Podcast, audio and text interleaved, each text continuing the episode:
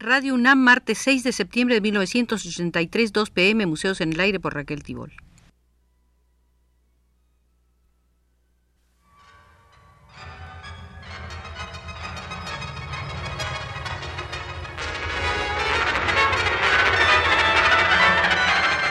Museos en el Aire.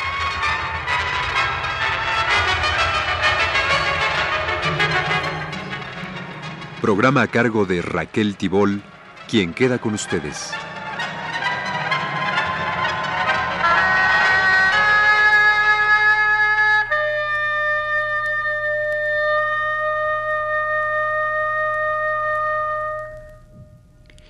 Hemos venido visitando el Museo de la Liga de Escritores y Artistas Revolucionarios y nos hemos concentrado en la sala del Congreso, convocado por la LEAR, en enero de 1937.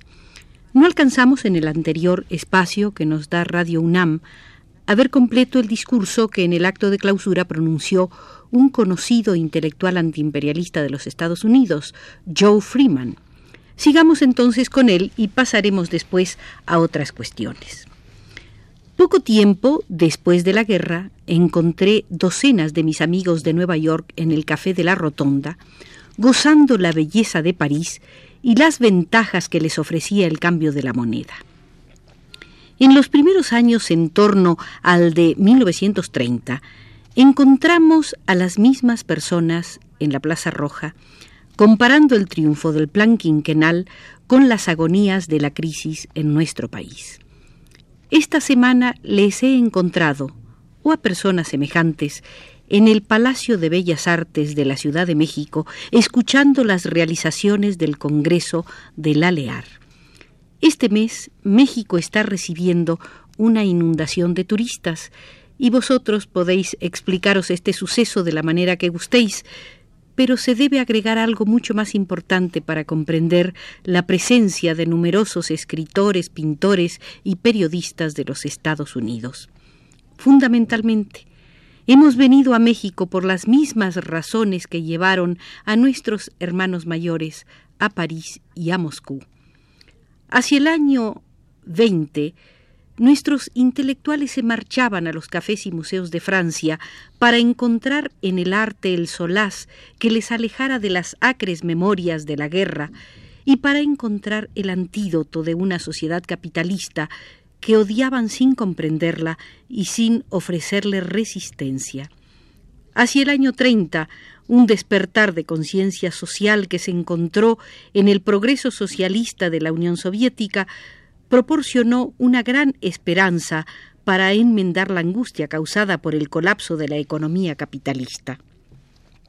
Si el mismo tipo de intelectual norteamericano viene hoy a México porque por una razón u otra no puede participar en la defensa de Madrid, se debe a que en su presente fase de aspiración socialista él encuentra muy cerca de su propia nación una tierra en donde arte y política se mueven a un nivel muy inmediato a su propia integración creciente, muy próximo de ese sueño de libertad humana que hoy anima a todos los pensadores y artistas sanos del mundo.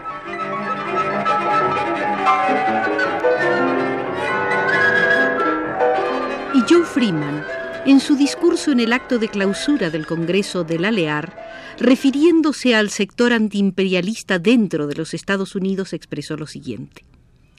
Hablo aquí no solamente de nuestros trabajadores y campesinos avanzados de Norteamérica, sino de ese número creciente de personas honradas de la clase media que cada día se dan cuenta mejor de los crímenes del imperialismo en nuestra propia nación y en el extranjero. Saben todas ellas, ahora, que los imperialistas son despiadados con los trabajadores, campesinos y los grupos funcionales de la clase media de su propio país, y con las clases sociales semejantes de los países coloniales y semicoloniales que dicho imperialismo invade y esquilma. Es la voluntad indignada de combatir a este imperialismo lo que nos une con fervorosos y fuertes lazos de fraternidad. nos damos cuenta de que con vuestra propia emancipación contribuís a terminar con tal sistema. En consecuencia, nos ayudáis a emancipar. Y cuando nuestros trabajadores, campesinos y miembros de la clase media progresista combaten el imperialismo en casa, nosotros ayudamos a realizar vuestra emancipación. Quisiera, dijo Joe Friedman, el 24 de enero en el Palacio de Bellas Artes, hacer un homenaje especial a vuestra educación revolucionaria. Y esto por varias razones. Muchos de vuestros escritores, pintores, músicos y economistas, sin duda un número considerable de delegados a este Congreso, trabajan en la Secretaría de Educación como administradores, autores y dibujantes de libros de texto y asimismo como profesores en las escuelas de la República. Esto tiene el inconveniente de hacer que el escritor dependa del gobierno y por tal motivo poco tiempo le queda para escribir. En cambio, tiene la gran ventaja de defender al escritor del aislamiento con el pueblo. Su vida y en consecuencia su obra se integra profundamente con la vida y la obra cotidiana del trabajador. En tales circunstancias es menor el peligro de que desaparezcan sus sentimientos revolucionarios en frases tan vacías como gloriosas. En días pasados, charlando con José Mancisidor en lo alto de la pirámide de Teotihuacán, que en México ha existido un tipo característico de escritor y revolucionario mexicano, un hombre que peleó con las armas por la emancipación de los obreros y de los campesinos, autor de libros sobre su país y países extranjeros, y además un profesor de la juventud en las escuelas progresistas de la capital. Encontramos en ello un nexo vivo entre la lucha armada por la libertad, la literatura revolucionaria del pueblo y la cultura general de la República. Así como la obra del escritor se forma por su experiencia, también es inseparable de la cultura general de su país. Y lo que distingue el sistema de educación que habéis establecido es porque se reemplaza el concepto religioso por el concepto científico.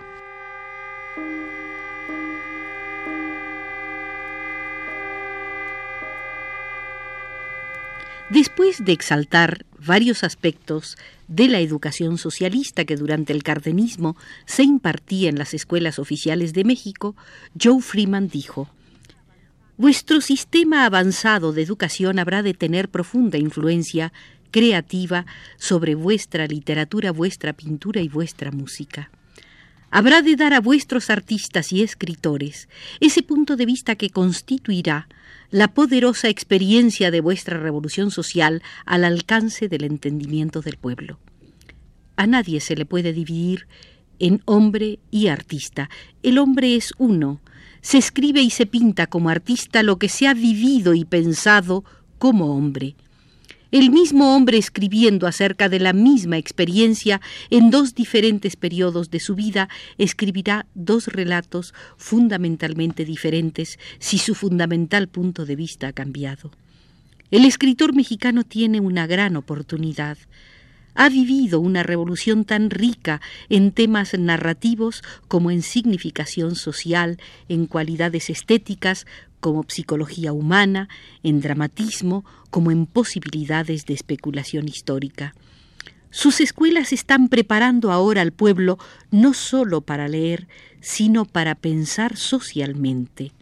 Tales factores en favor del escritor, así como se le dé oportunidad y condiciones favorables para llevar a cabo un trabajo sostenido, podrán lograr en un futuro muy próximo el desarrollo de una de las literaturas más ricas en el mundo contemporáneo. Tengo las más altas esperanzas en esta literatura. He observado que la mayoría de los escritores no separan el arte de la realidad y a México del resto del mundo.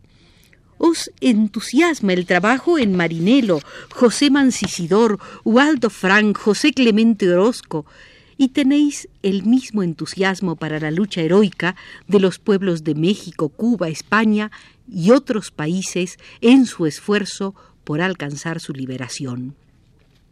Vuestra curiosidad por el surrealismo francés es grande, pero sois generosos al dar vuestra energía en favor de las huelgas de los trabajadores y de la distribución de tierra a los campesinos. Todo esto es bueno, perfecto, nos llena de esperanza. Hoy más que nunca es obvio que el mundo en que vivimos está enfermo de muerte y que debe ser transformado para que la humanidad avance. La vida es indivisible, ciertamente. No podemos separar la libertad económica de la libertad espiritual. Nuestra salud física y nuestra seguridad, nuestra libertad política, nuestro proceso social, el crecimiento de nuestro arte y nuestra cultura, el florecimiento espiritual del individuo, todo eso depende de nuestra capacidad en cada parte del mundo para destruir las fuerzas del fascismo y para asegurar el triunfo de la democracia de los pueblos.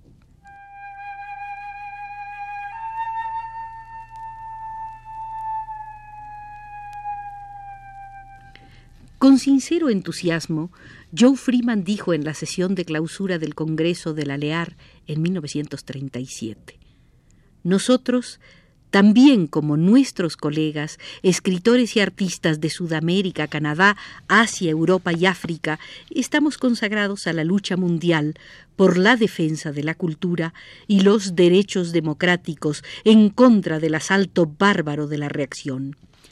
Cada país tiene sus problemas específicos y debe tener sus soluciones específicas, pero el conflicto básico es el mismo por todas partes.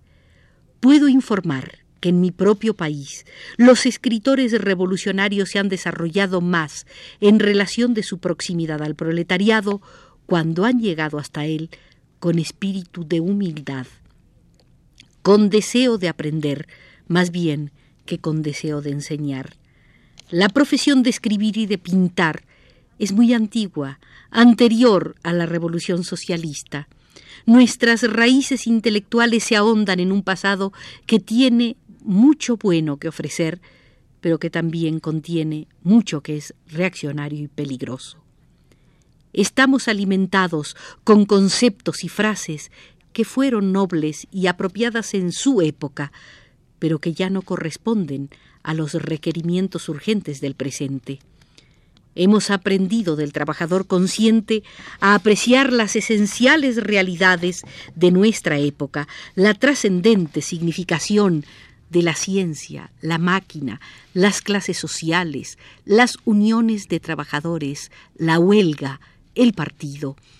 Aprendimos a identificarnos con todos estos elementos como hombres y en consecuencia como artistas a través de la espantosa crisis por la cual la humanidad atraviesa, han sentido que nuestras diferencias en filosofía, en arte, en la investigación para encontrar las soluciones de un libre orden social, pueden ser discutidas y fijadas en su propio tiempo y en su propio sitio.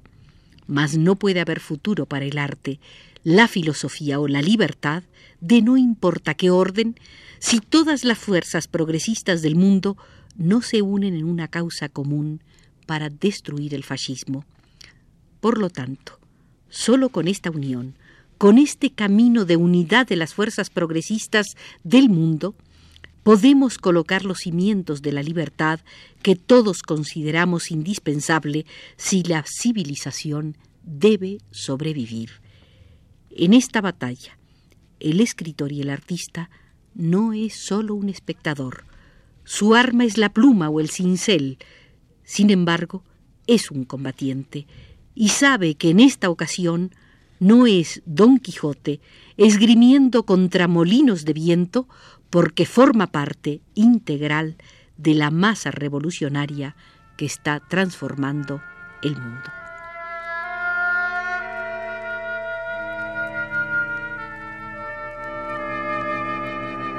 En el Museo de la Liga de Escritores y Artistas Revolucionarios hemos visto hoy la Sala del Congreso de 1937 y en ella concretamente el discurso del escritor norteamericano Joe Freeman.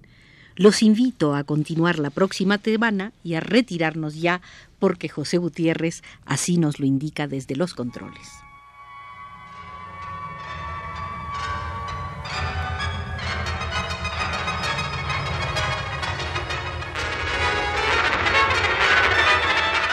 Este fue Museos en el Aire.